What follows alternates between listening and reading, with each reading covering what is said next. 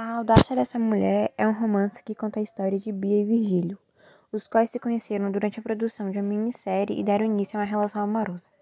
Ambos são bem opostos. Ela gosta de viajar, de se sentir livre e é jornalista. Ele, chefe de cozinha, é mais velho e já tem filhos. A relação dos dois é muito bem, até que começa a ser contaminado pelos ciúmes abusivos de Virgílio. Ele começa a ter um ciúmes muito exagerado, começa a querer ter uma posse sobre, sobre a Bia, o que atrapalha o, o relacionamento de ambos.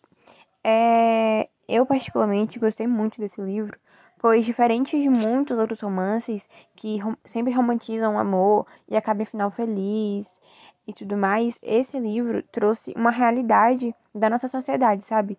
É, trouxe, mostrou o, os ciúmes abusivos em um relacionamento, como é, o que causa, as consequências, e também trouxe um pouco do, do patriarcado.